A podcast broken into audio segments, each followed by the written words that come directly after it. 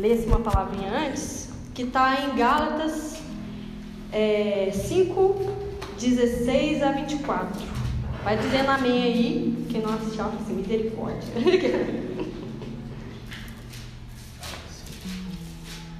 Gálatas 5, 16 a 24. É, diz o seguinte, né? Por isso digo: vivam pelo Espírito e de modo nenhum satisfarão os desejos da carne.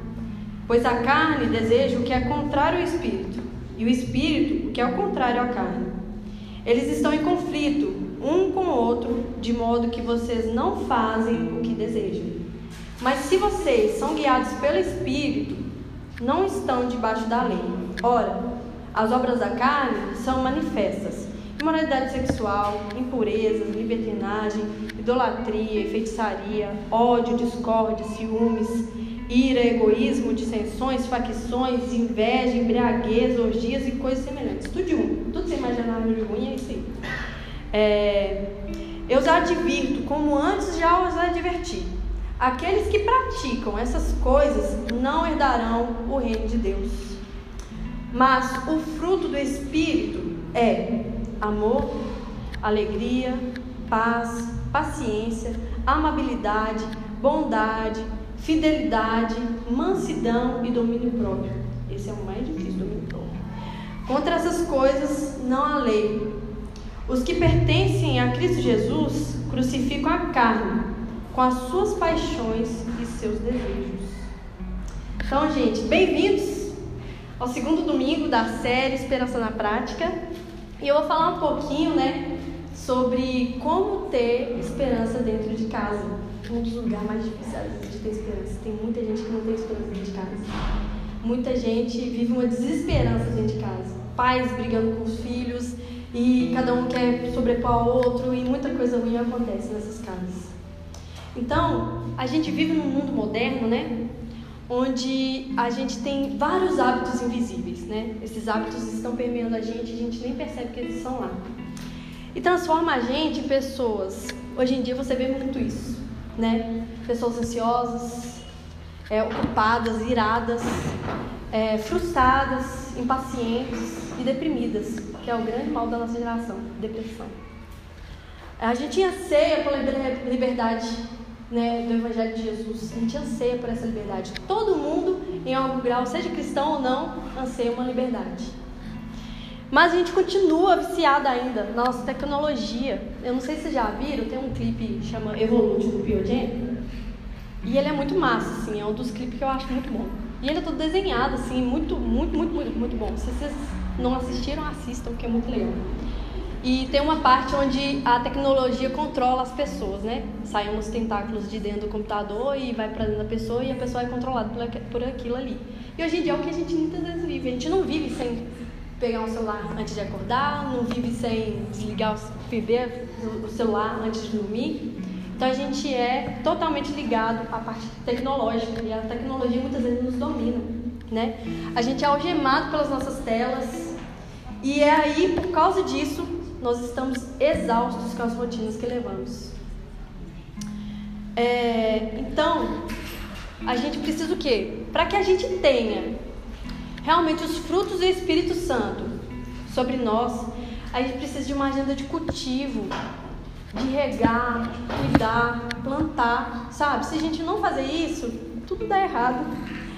Para que a árvore que Deus nos deu, cada um tem uma árvore, né? se ou se quiser também realmente plantar uma árvorezinha lá e tal, a gente precisa cuidar dela.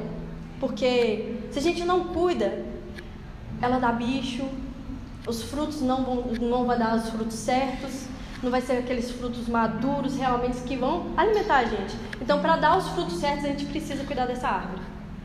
Então, muitos lares não resistem, muitas famílias se desfazem, e muitos pais odeiam filhos, filhos odeiam os pais, né? Por falta de ordem, por falta de comunhão, por falta de laços que estão ali sendo criados, né?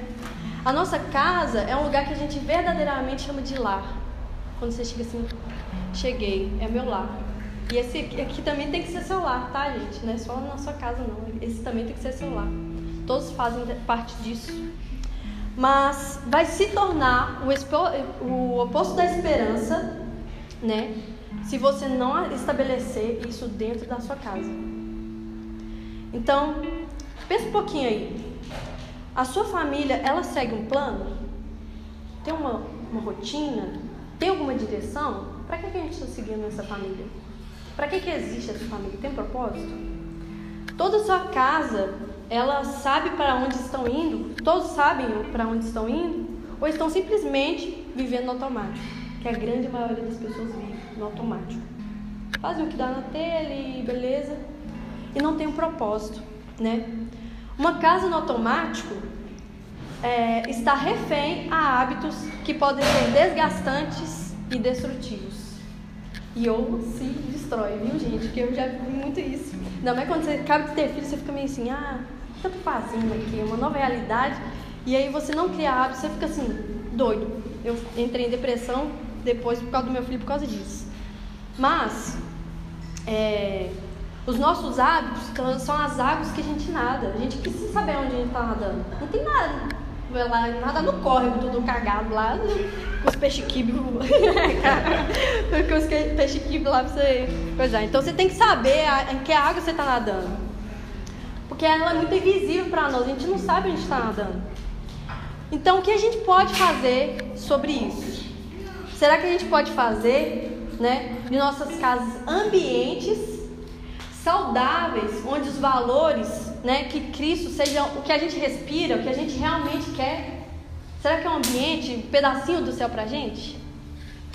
Então, se a gente quer uma espiritualidade vibrante dentro da nossa casa, a gente precisa de algumas práticas para a gente realizar nossas vidas. Primeiro ponto: Jesus é o rei das nossas casas. Em Romanos 8, 29, fala o seguinte.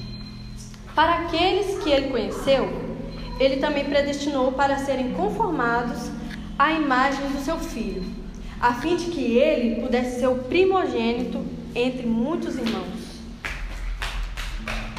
Se somos realmente embaixadores de Cristo, né, não só no mundo, né, a, a nossa casa realmente deve ser um verdadeiro local, embaixado do reino de Deus.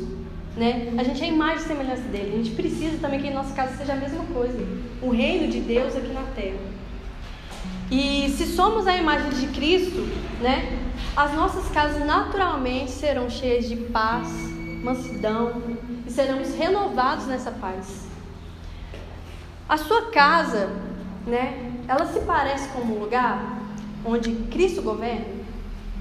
Ou é aquele lugar onde o diabo governa, onde tem briga, ciúme, um monte de coisa? Como que é a sua casa? A sua família, ela tem sido uma pequena porção do céu? Seus filhos são o seu maior presente? É aquele ambiente gostoso que assim, nossa, eu estou fazendo meu papel. Não preciso fazer mais nada. Não quer dizer que você não pode trabalhar, você pode fazer todas as outras coisas. E é necessário que seja feito. Mas é um pedacinho do céu para sua vida? Ou é uma desgraça? Nossa, eu odeio ficar em casa. Prefiro ficar em qualquer outro lugar do que em casa. Então, as relações nas nossas casas têm que ser representações do reino de Deus, né? É possível aprender um pouco sobre quem Deus é observando como você se comporta em casa? Ou é tipo assim, ah, eu sou mais descrente do que os, do que os, os ateus. Tem como observar Cristo em você? Dentro da sua casa? É um lugar difícil, né? De você ser crente, né? Muitas vezes. É, você consegue ver Cristo tratando as pessoas da sua casa da mesma maneira que você trata? Oh Deus, oh Jesus. É isso que a gente precisa. A gente precisa muito mudar nossa atitude, nossos hábitos. Que a gente trata com arrogância, com grosseria, sem falta falta de paciência, de qualquer jeito. Então a gente precisa disso, Deus. Tenha misericórdia de nós. É, obrigada, de Muito obrigada. Vou até beber uma água aqui, ó. A gente tem uma dificuldade imensa de tratar de modo mais agradável as pessoas que estão na nossa casa. Uma dificuldade imensa, imensa. A gente está todo mundo bem, né? pessoal do, família, do trabalho, pessoa que a gente nem conhece, nossa, tudo bem, você gostaria de alguma coisa? Mas em casa assim, ah, vai lá pegar o C, tô nem aí, a tal, oh, Então a gente trata de modo completamente diferente, né? É, porque a gente, quando a gente conhece os defeitos do outro, a gente tem o poder de tratar mal. Ah, ele é assim, é assado, então não. Então, ele, né, ele não merece minha dignidade, assim, de uma pessoa tão bela como eu receber meu, meu elogio, minha gentileza, né? Mas, engraçado, que Deus conhece tudo que a gente é, do mais profundo do coração, tudo que a gente tem de podre, tudo que a gente é, mas Ele resolveu amar a gente. Através disso, Ele resolveu perdoar a gente. E por que, a gente não pode tratar das pessoas da nossa família do mesmo jeito? A gente precisa encarar o chamado de fazer uma casa um lugar onde Cristo seja louvado com tudo que fazemos. Com tudo. Não com, ah, mas daqui me dá uma, uma gastura, então não vou fazer. Não, com tudo. Seja tudo para Deus, seja tudo para os seus familiares, para a sua casa. Segundo ponto, organize sua rotina. Gente, isso aí faz toda a diferença, viu? Quando, quando eu fiquei uma semana no hospital, é, que eu tive uma possível infecção de útero, aí eu, tipo assim, tava assim, internet e tal, né? Aí eu só tava com o João, né? Eu só dava mamar e tal. Então, assim, eu não tive rotina nenhuma e eu ficava assim, que dia que é hoje? Não sei que dia, que horário. Eu fiquei perdida, assim. Então, rotina, organize sua rotina. É muito importante. Em Provérbios 21, 5, amo provérbios, gente, amo provérbios. É o que? O plano, os planos do bem elaborados levam à fartura. Mas o apressado sempre acaba na miséria. Todo mundo que fez faculdade, trabalha de escola, sempre faz isso, né? Vai sair correndo assim, ai meu Deus, tem um dia ou a meia hora para me terminar o trabalho aqui. Às vezes dá certo, às vezes você tira uma nota boa, mas você sabe engabelar os professores, né? Mas geralmente, depois a gente fica assim, nossa, não fiz aquilo que eu queria fazer. Aí o trabalho passou, você nem lembra de tal. Então, assim, você realmente não dedicou para aquilo ali, né? Em Salmos 90, 12 fala: Ensina-nos a contar os nossos dias, de tal maneira que alcancemos o coração sábio em Colossenses 3,10 fala: E assumir um novo eu, que está sendo renovado em conhecimento à imagem do seu Criador. Né? O seu novo eu, a nova criatura que foi gerada aí dentro de você, quando você aceitou Jesus, precisa de uma nova rotina. Não tem como você ter uma rotina antiga, onde você fazia, ah, ficava lá, vivia na balada, não tinha lá, fazia um monte de coisa. Não tem como. Você tem uma nova rotina, você precisa de uma nova rotina. A rotina são fábrica de pessoas. Quando você tiver uma rotina ruim, vai criar pessoas cansadas e confusas. É igual assim, tava lá em casa, né?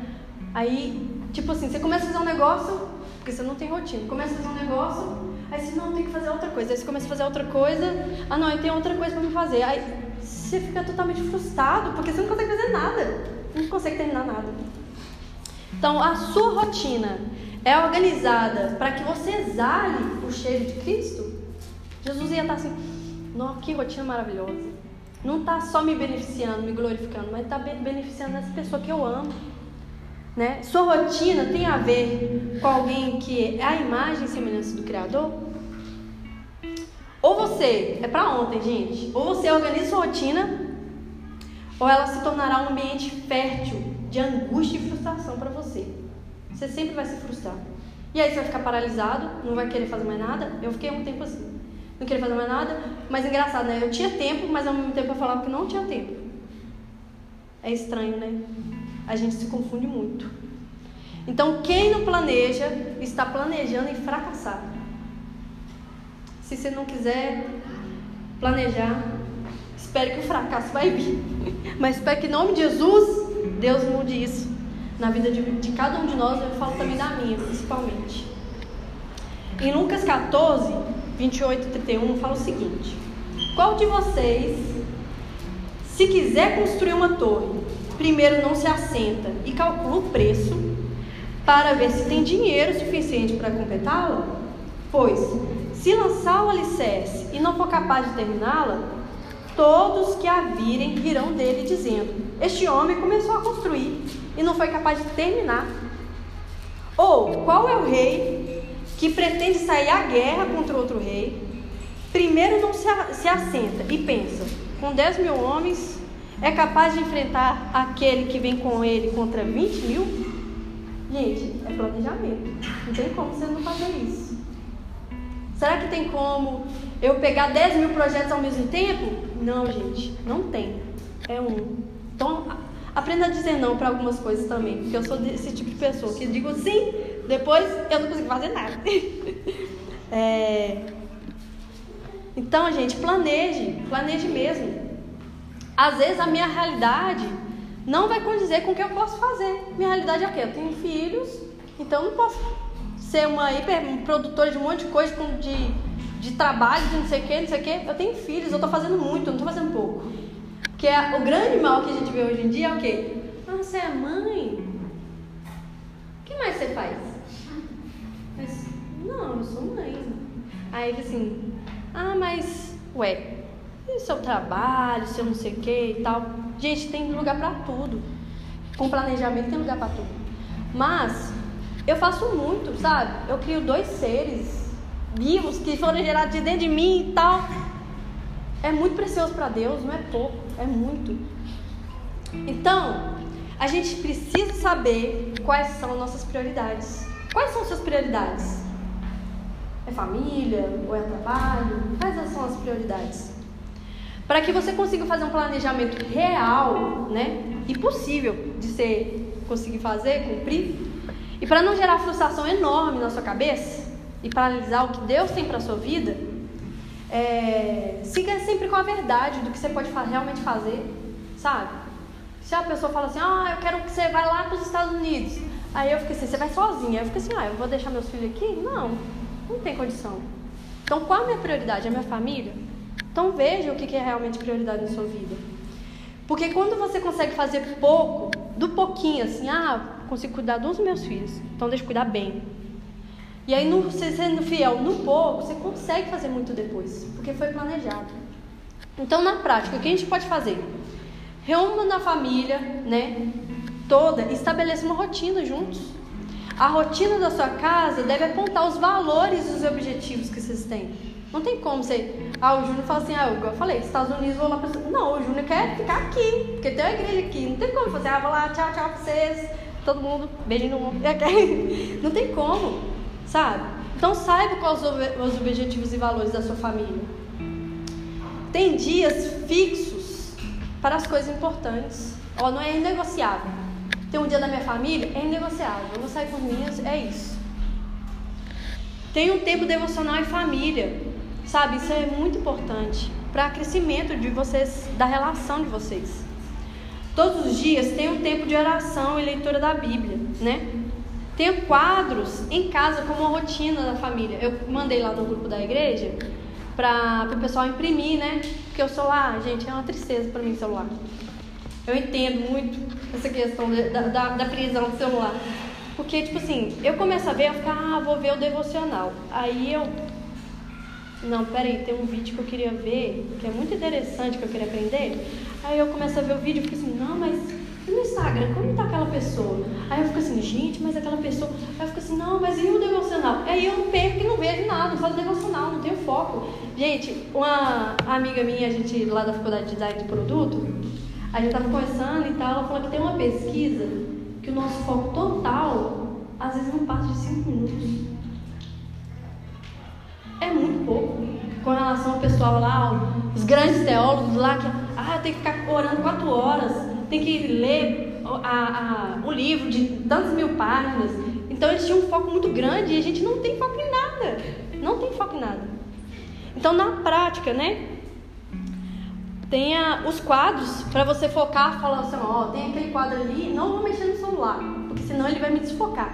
Então eu tenho que fazer isso agora. Ah, então beleza, vou fazer. E faça pouco, que aí você vai conseguir cumprir. Elenque as prioridades. Sem foco nenhum, a gente cansa mais e realiza pouco. Cansa muito, fica assim, ah, eu tenho que começar, não faz.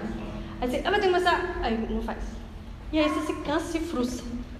Planeje sempre sair com antecedência. Ter uma margem de tempo é o segredo. Se você não consegue chegar 10 horas, chega 9h40. Amém. Em nome de Jesus, amém. Misericórdia em nome de Jesus, amém. Também na gente. E esse é o segredo, galera.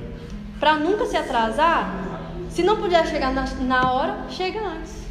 Se planeje para isso. Nunca deixe de vir. é, nunca deixe de vir. Aquela. Terceiro ponto, melhore a conversação. Gente, isso aí é muito difícil, né? Ainda mais na família é muito difícil. Em Efésios 4, 29 fala: Não saia da vossa boca nenhuma palavra torpe, mas só a que for boa para promover a edificação, para que dê graça aos que a ouvem e não entristeçais o Espírito de Deus, no qual estáis selados para o dia da redenção. Em Tiago 1, 26 fala: Se alguém se considera religioso, mas não refreia a sua língua, engana-se a si mesmo, sua religião não tem valor algum. Gente, é, tem muita língua maior que o corpo, né, gente? Infelizmente. Mas em Tiago 3, 9 e 10 fala o seguinte: Com a língua bendizei o Senhor e Pai, e com ela amaldiçoamos os homens, feitos à imagem e semelhança de Deus. Da mesma boca que procede bênção, a maldição. Meus irmãos, não pode ser assim. A mesma pessoa que consegue dizer bênçãos fala maldição. A gente tem que pensar, galera, que as palavras ferem. Eu não sei se eu teve uma vez que eu vi um, um anúncio que era tipo assim, a boca, um cara falando assim, tinha um, um soco saindo de dentro da boca dele, batendo na mulher assim. Então é isso, as palavras ferem também. Eu tenho que aprender muito isso. Eu acho que eu sou uma pessoa, tipo assim, o Júnior é uma pessoa mais devagar, e eu sou uma pessoa muito assim, vai, vai, vai, vai. E aí, eu fico assim, nossa, amor, que beleza, e tal, e tal, e meu Deus, meu Deus. Mas aí não pode ser assim, gente. Quando a gente cria esse ambiente, né, de só coisa carregada, só é, palavra que fere, palavra que fere, o ambiente fica horrível. Você pode ter uma mansão maravilhosa, tá lá na, no Caribe lá e tal, super mansão, com o melhor carro do ano, tudo, tudo. Se tiver uma pessoa que vive reclamando o dia inteiro, que te fica te machucando o dia inteiro com as palavras, você vai ficar assim, eu não, de, não desejaria pro meu pior inimigo estar tá aqui nessa casa maravilhosa. Esse ambiente ficou horrível, fica insuportável de viver. Então, isso acontece demais nos ambientes familiares, demais. No, no, no trabalho você dá uma refreadinha, não, peraí, peraí. Mas no ambiente familiar é muito difícil, né? Mesmo quando a gente tem razão, a gente precisa exortar alguém, a gente precisa ter um jeito certo de fazer isso. Para a gente não matar aquela pessoa, para a gente não machucar aquelas pessoas. Então, algumas dicas que vocês podem fazer. Comece fazendo um comentário simples, né? Objetivo sobre aquele comportamento de da outra pessoa que você gostaria de mudar. Seu amor, é, você colocou o copo ali e, ó, gente, eu preciso melhorar mais, porque eu sou assim, ah, você colocou aqui copo. Não, é assim, ó, por favor, eu não gostaria, esse copo ali tá ali, né? Eu já te falei, vamos, né? Vamos mudar isso. É, descreva o efeito negativo, ó, fiquei chateada, não gostei. Descreva o efeito negativo que o comportamento gerou em você e termine falando sobre como você se sente. O que, que foi gerado em você? É importante ser. Porque às vezes a gente guarda, aí a gente fica assim, aí não vou falar. Aí fica o dia inteiro assim, tratando a pessoa mal, tratando a pessoa mal, assim, Aqui, aquele dia lá, há 10 anos atrás, você me falou isso e eu. Entendeu? Gente, fala, as coisas são necessárias ser faladas. E eu vivia muito passado quando a gente, eu e o namorado, nossa, tudo era passado, tudo era passado. Ah, aquele dia. Então é isso, gente, a gente precisa conversar. Mas o que? Não atacar as pessoas, conversar. A conversa trata tudo que a gente precisa ser tratado. Então, Tiago 3, 2 fala o quê? Todos tropeçamos de muitas maneiras, de muitas, diversas, né? Se alguém não tropeça no falar, tal homem é perfeito. Nossa, gente, que homem. Quem o achará aquela? Sendo também capaz de dominar todo o seu corpo. Aquele cara que é sábio, que consegue pensar no que ele vai dizer antes, ele consegue dominar o seu próprio corpo. Porque a língua é um, é um chicote, né? Para um monte. Igual a. Como que chama? A mamacita lá, que eu esqueci o nome da língua. então, assim, a gente precisa refrear a nossa língua para a gente saber o que a gente vai dizer. Então, na prática, é o que? Expresse de forma construtiva, não destrutiva, construtiva.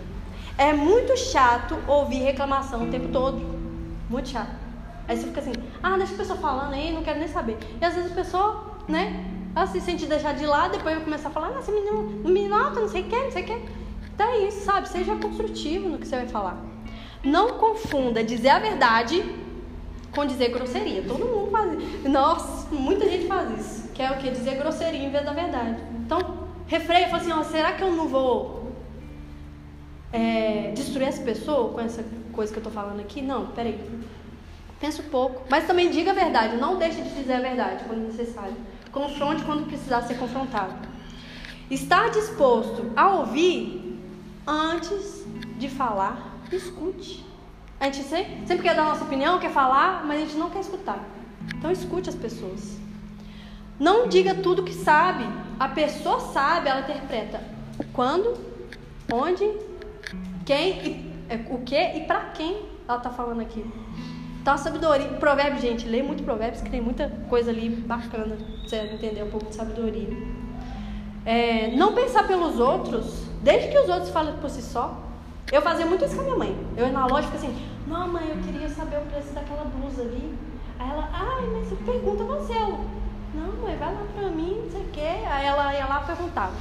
Eu sempre fazia isso. E eu não tinha, é, às vezes, opinião, eu só ficava calada e deixava que os outros falavam, eu ficava assim, fala aquilo ali pra mim, fala aquilo ali pra mim. Não, gente, a gente pode falar pra gente, pra gente mesmo. Porque a gente consegue se expressar, a gente consegue criar laços com outras pessoas. Então, realmente, diga por si, por si mesmo. Ser claro e direto, para de, para de enrolar ou dar informações desnecessárias. Porque a gente vai falando, falando, falando, falando, falando, e a gente não chega no que a gente queria chegar. Aí depois a gente fica assim, ah, fiquei chateado porque a gente aquele dia conversou, não resolveu, não resolveu, não resolveu. É, Jesus. Então, fale com propósito, gente. Fale com propósito. Quando a conversa for séria, saiba onde quer chegar. Que a conversa tenha começo, meio e fim. Sabe? Isso aí não é ruim, não. Acho que você cria laços muito mais fortes quando você quer realmente saber o que, que, é, que você quer definir ali e tal, do que ficar falando um monte de causar o vento. Aí, por exemplo, aí você fica assim, ah, já conversei, não preciso conversar de, de novo. Aí conversa um monte de coisa, aí depois de 10 mil vezes que você conversou com a pessoa, fica assim, não, mas até hoje eu não conversei aquele negócio, né? Nossa, que chatice, não conversei aquele negócio com ele, não resolvi até hoje. Gente, vamos ser claros. É, e tem um propósito também nas nossas conversas. Aceite feedbacks, mantenha-se aberto a críticas e elogios. De, gente, isso é difícil, viu? Eu sou uma pessoa que eu super aceito a crítica. Não, pode me criticar demais. Mas ser elogiada, isso para mim é muito difícil. Então, quando a gente está aberto a receber esses feedbacks de crítica e de elogio, a gente consegue também fazer isso com o outro. A gente sabe elogiar melhor, a gente sabe criticar melhor. Então, estejam abertos a esses feedbacks. Não seja pessoa, ah, eu quero dar minha opinião, não quero falar. Não, escute. Quarto ponto. Seja gentil sempre. Em Filipenses 2, 2 5 fala o quê? Completem a minha alegria. Ó, a gente está completando a alegria de Deus. Tendo o mesmo modo de pensar, o mesmo amor, um só espírito, uma só atitude. Não façam por ambição egoísta ou por vaidade, mas humildemente considerem os outros superiores a vocês mesmos. Cada um cuide não somente dos seus interesses, mas também dos interesses dos outros. Seja a atitude de vocês a mesma que Cristo Jesus. Gente, o que eu vou dizer aqui parece muito besteira, né? É, mas muita gente não é gentil. Muita gente. É gentil no trabalho. Igual eu falei, né? Ah, tal, não conheço, né? Você é super gentil. Oh, você gostaria de quê e tal.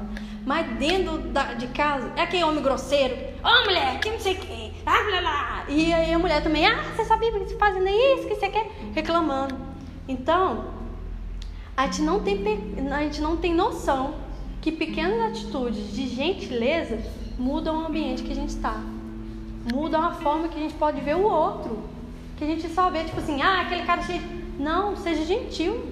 Porque você não, você acaba de conhecer uma pessoa, você não sabe dos defeitos, mas você trata super bem. Ela pode ser a pior pessoa, mas você trata super bem. Então trate as pessoas que você conhece bem também.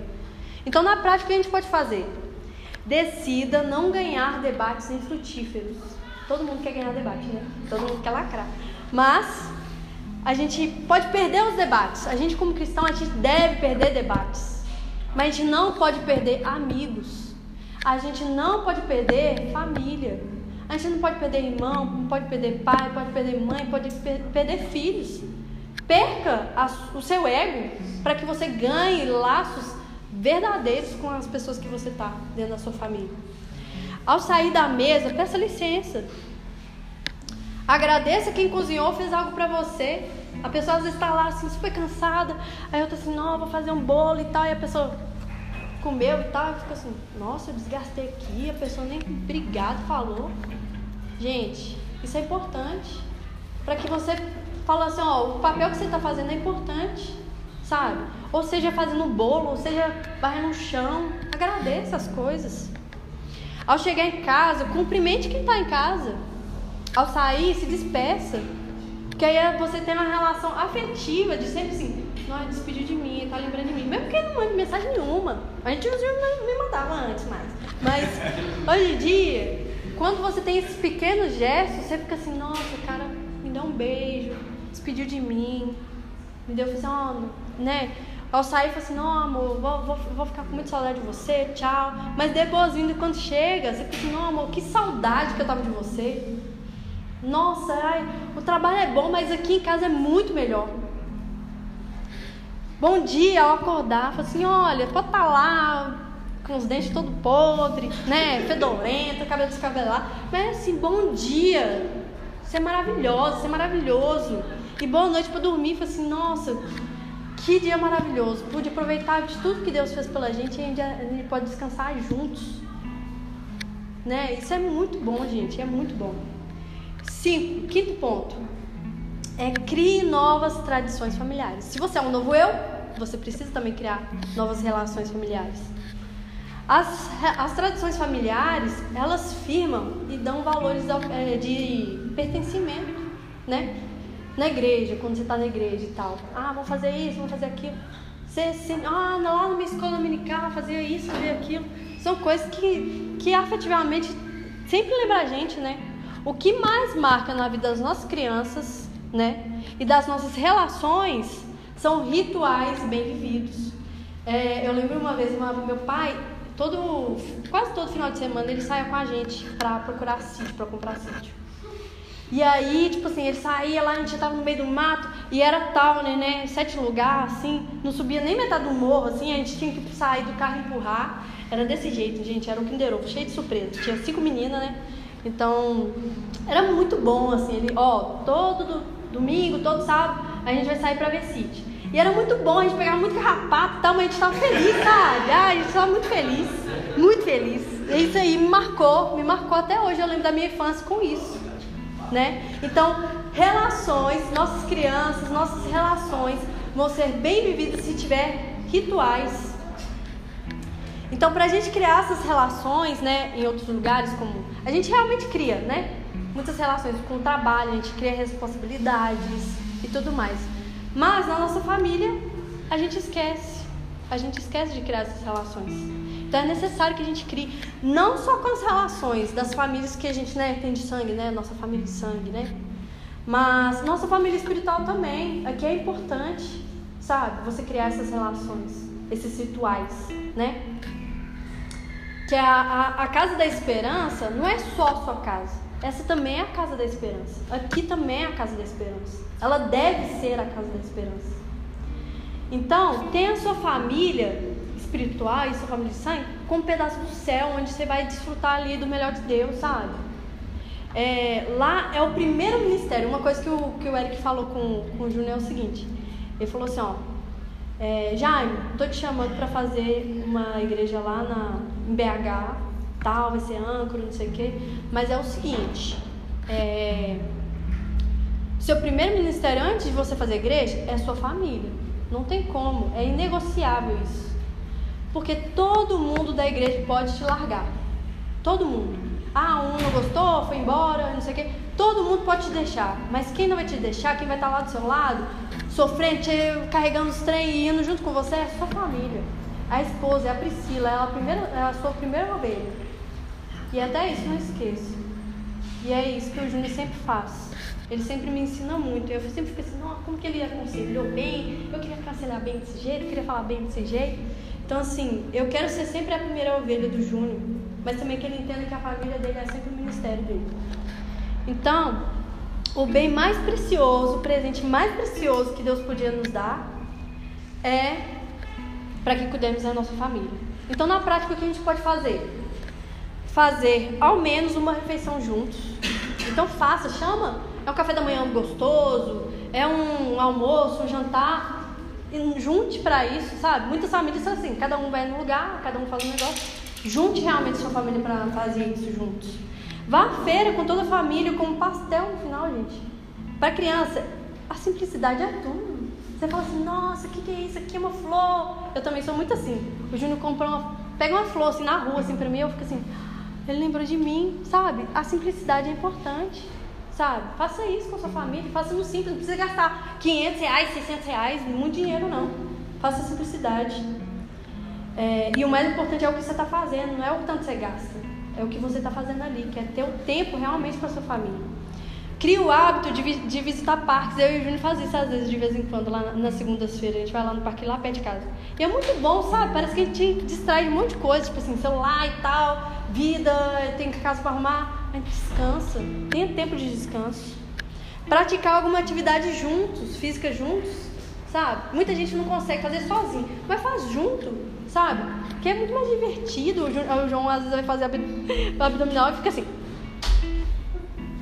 não, não faz, né? Mas é muito legal, gente. É muito divertido. Separe um dia para cozinhar algo especial para as pessoas, sabe? É muito bacana você servir, né? Você tem que ser o maior servo ali.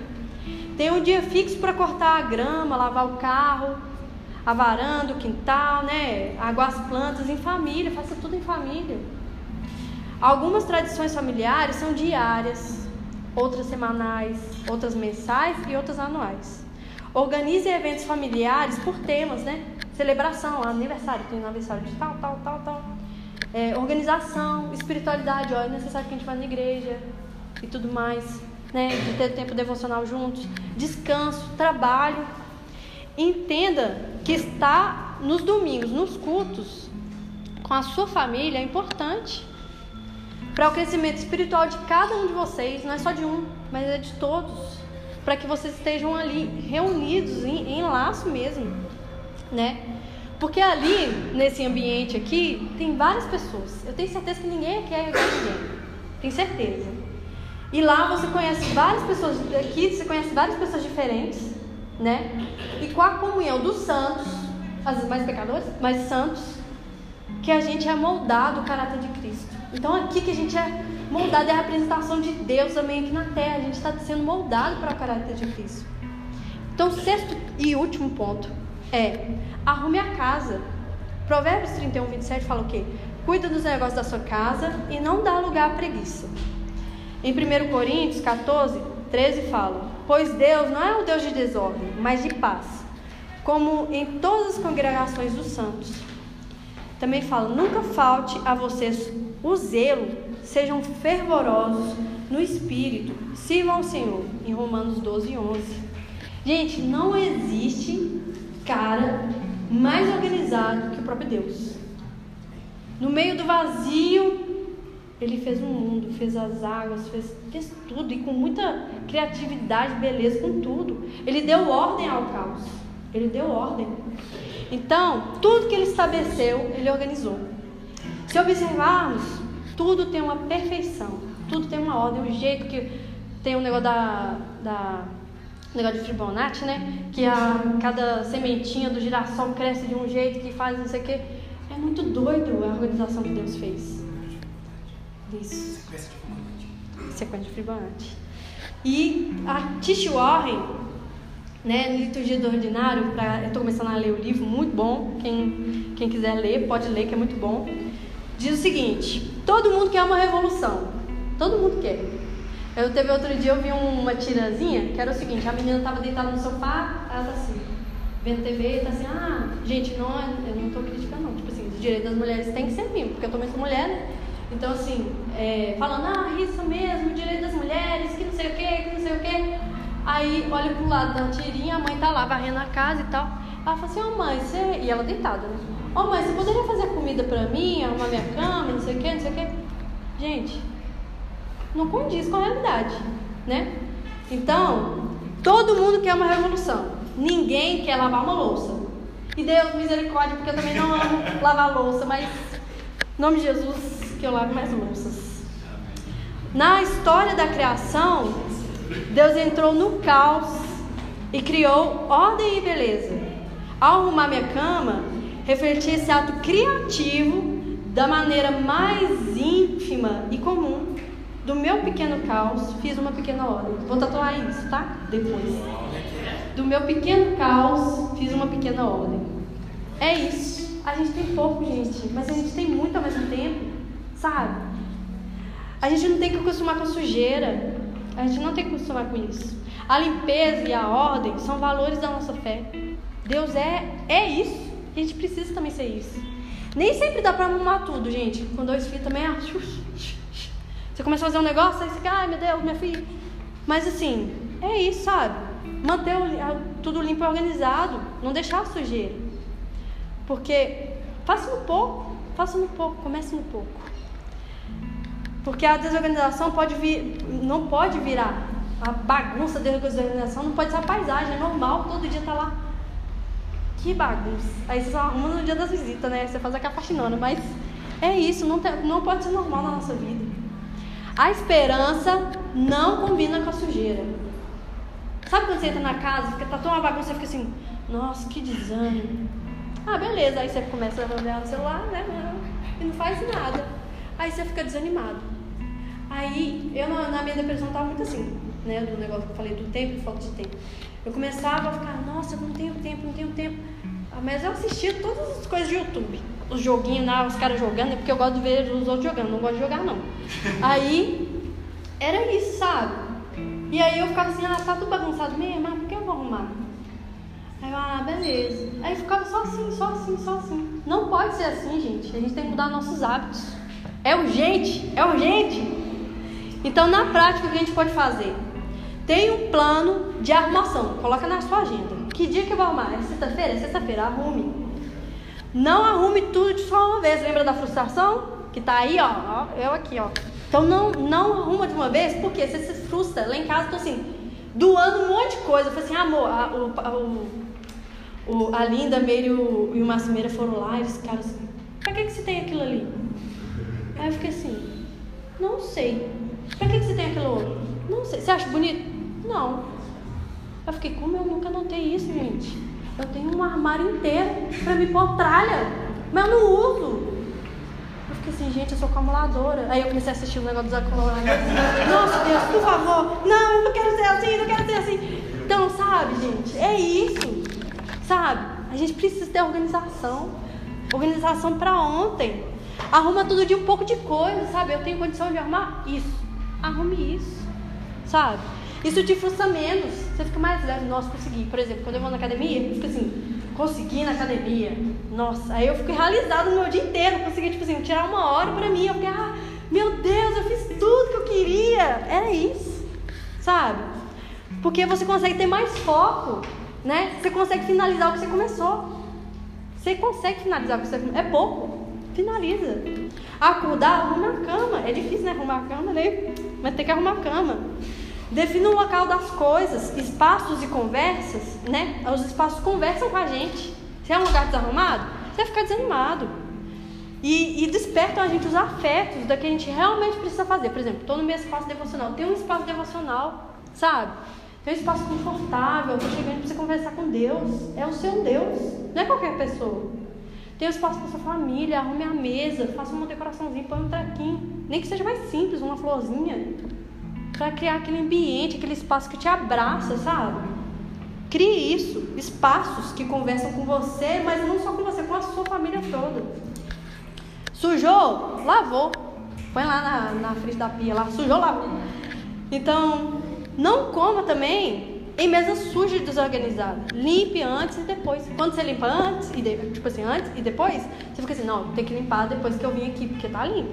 É isso, psicologicamente a gente, não, tem que limpar, tá organizado, não posso desorganizar.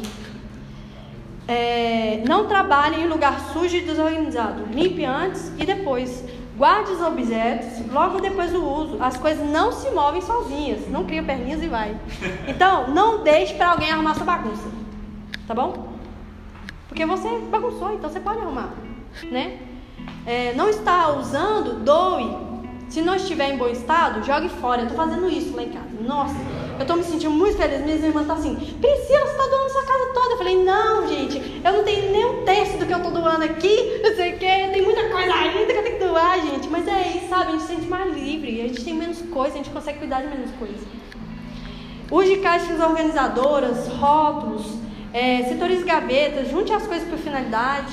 Use nichos, potes organizadores para os mantimentos. Precisa saber, ó, você tem mais tempo hábil, né, para você fazer as coisas. Envolva toda a sua família na organização da limpeza da casa. As crianças já vão saber o valor das coisas, da rotina, de como funciona. E pode tornar muito mais divertido. É muito doido quando o João faz as coisas comigo. Ah, posso te ajudar, mamãe? Pode ser. Eu fico assim, ah, mas é o jeito dele. E é muito divertido ver esse processo de desenvolvimento dele.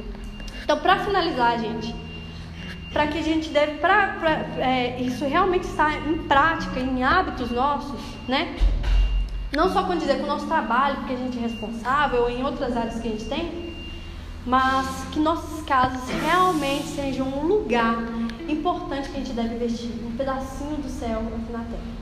Então, os pontos, só para vocês lembrarem: um, Jesus é o rei das nossas casas. Dois, organize sua rotina. Três, melhore a conversação. Conversa, saiba conversar. Quatro, né? Seja gentil sempre com todo mundo. Crie novas tradições familiares. E seis, arrume a casa, porque ela é a casa da esperança. É isso, gente. Deus abençoe vocês.